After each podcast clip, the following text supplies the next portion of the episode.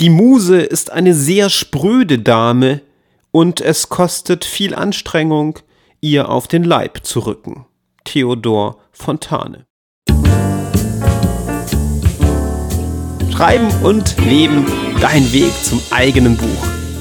Mein Name ist Andreas Schuster. Heute geht es um das Thema Romanautor werden, trotz Alltagsstress. Es ist doch immer die Rede vom Musenkuss. Das stellt man sich so schön leicht vor, zärtlich. Und vor allem häufig so, dass man einfach darauf warten muss. Und eines Tages kommt sie dann, die Muse, und küsst einen mit der großartigen Romanidee. Und dann hat man es geschafft und schreibt das Ding einfach nieder und sieht sich schon in den Sphären der Bestseller-Autoren auf der Frankfurter Messe auf der Bühne sitzen und die Masse jubelt einem zu. Kennst du solche oder ähnliche Tagträume? Ich glaube, sie sind dazu verdammt, immer Träume zu bleiben.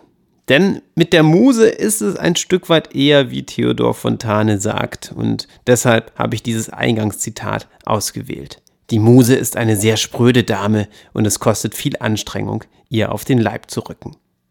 Ich stimme ihm nicht einmal hundertprozentig zu.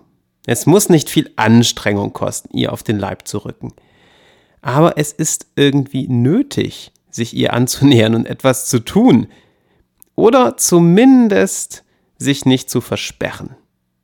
Denn die Vorstellung, man muss einfach nur warten, bis die Muse einen küsst, hm, ist, glaube ich, eine, die der Muse nicht gerecht wird. Sie kommt dann nicht zu dir. Sie vergnügt sich vielmehr mit denjenigen, die sie zu sich einladen.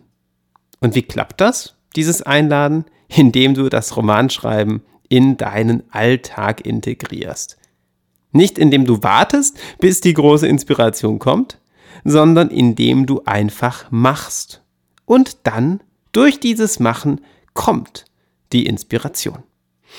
Ich möchte dir heute ein paar Hindernisse vorstellen, die du bestimmt schon kennst, und ein paar Tipps geben, wie du sie überwindest. Wie du es also schaffst, Romanautor zu werden, obwohl du vielleicht Stress im Job hast oder in der Familie viele Pflichten und auch einige Hobbys, die in dir so etwas wie Freizeitstress verursachen.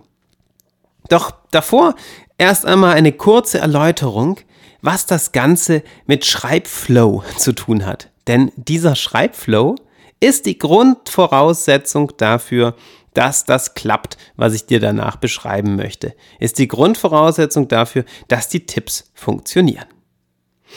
Der Schreibflow, schon oft erwähnt, ist einfach eine Art Zustand, in den du dich hineinbegibst und bei dem du deine Kreativität beim Schreiben nutzt.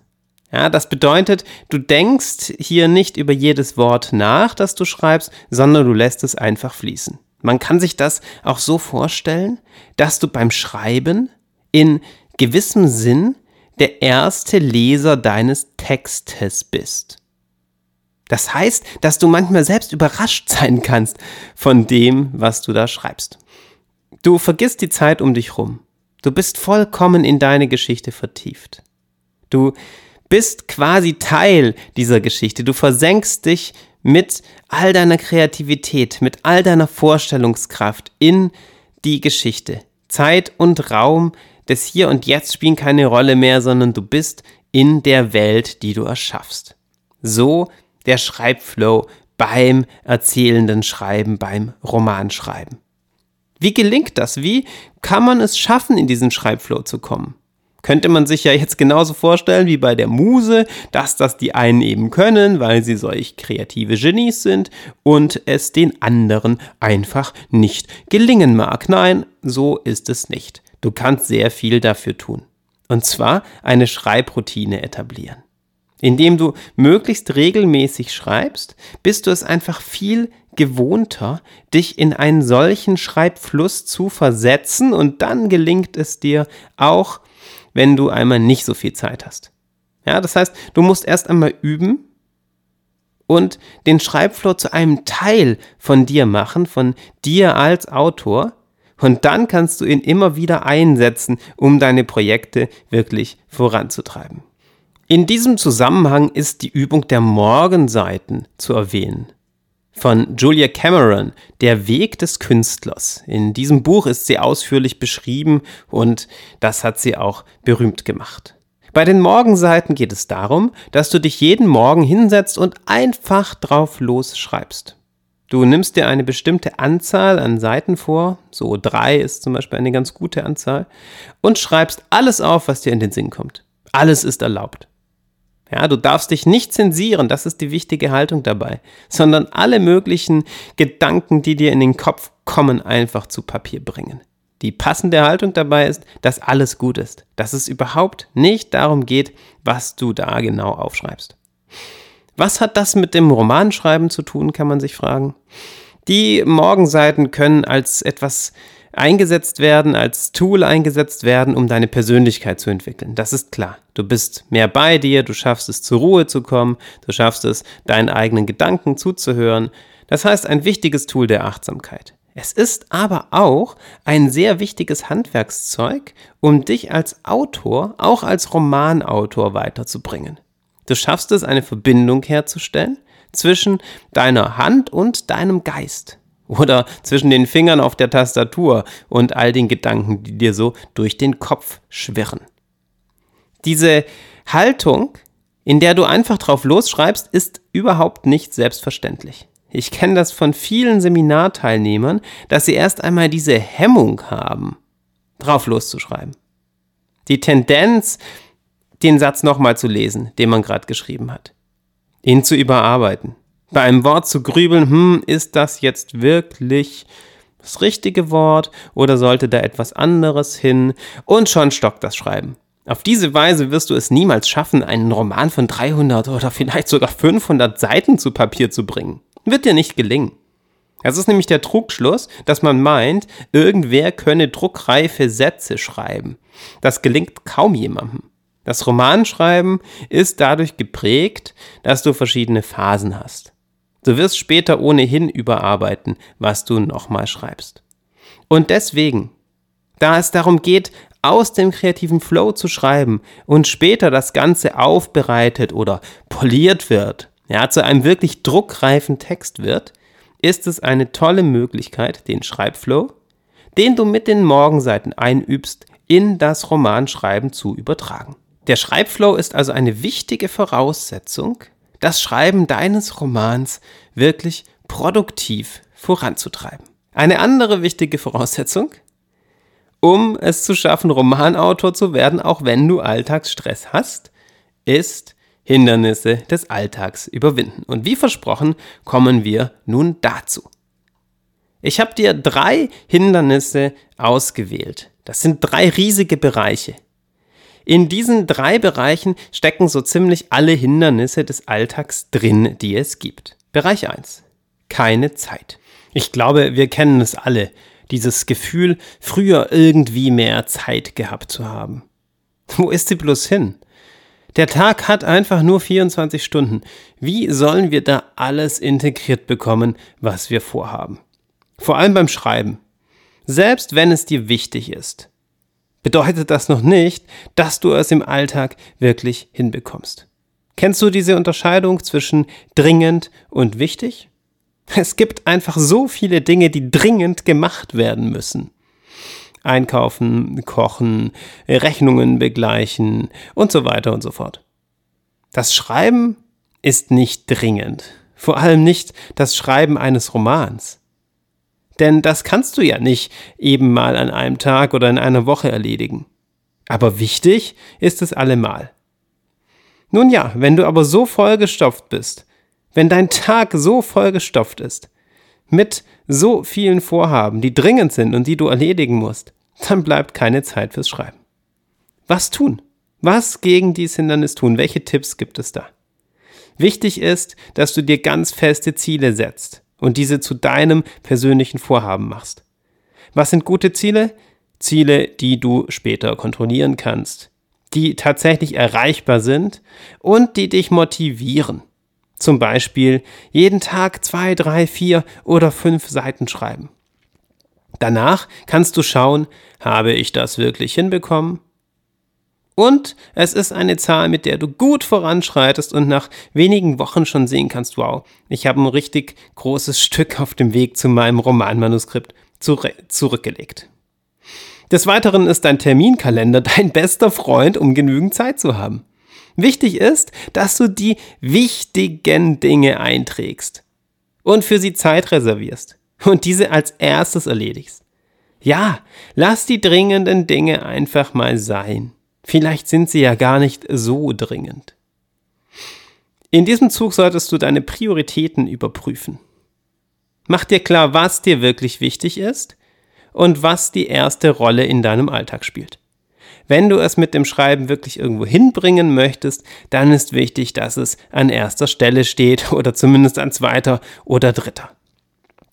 Damit das alles gelingt, ein letzter Tipp, Zeitkiller und Zeitoasen, meine beiden Lieblingswörter im Zusammenhang mit Zeitmanagement. Ich habe sie schon öfter erwähnt, es gibt hier ja auch schon eine Folge, die sich um die Zeit fürs Schreiben dreht. Zeitkiller sind all diese fiesen kleinen Dinge unserer heutigen Welt, die zwar Spaß machen, wenn man sich ihnen hingibt, dir danach aber ein schlechtes Gewissen bereiten. Klar, ich sehe auch gern mal einen Film und ich lasse mich auch gerne durchs Internet treiben. Aber noch viel, viel lieber schreibe ich.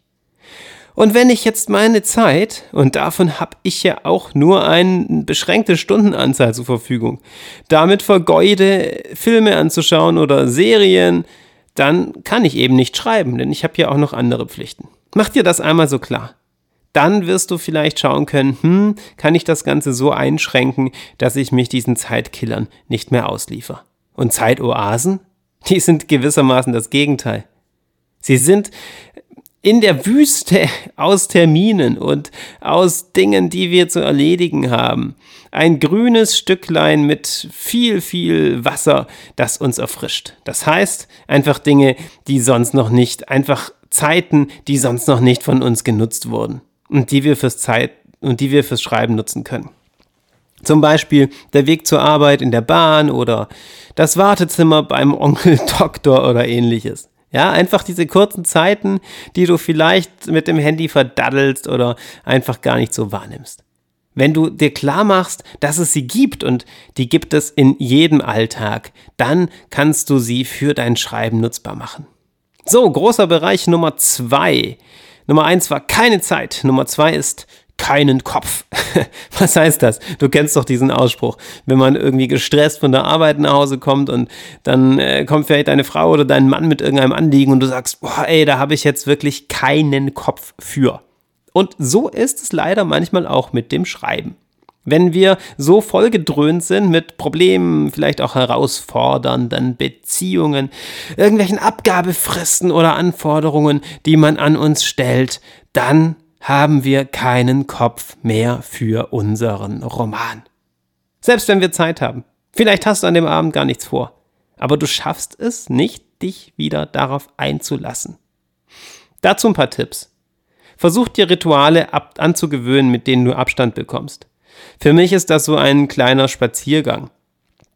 Mir hilft es ungemein, ein paar Schritte an der Alster entlang zu laufen. Ich wohne ja hier im schönen Hamburg und ein wenig frische Luft zu schnappen, ein bisschen den Kopf frei zu bekommen, vielleicht auch ohne Musik, ohne Podcast in den Ohren oder irgendetwas und mich dann wieder zu Hause an meine kreativen Aufgaben zu setzen.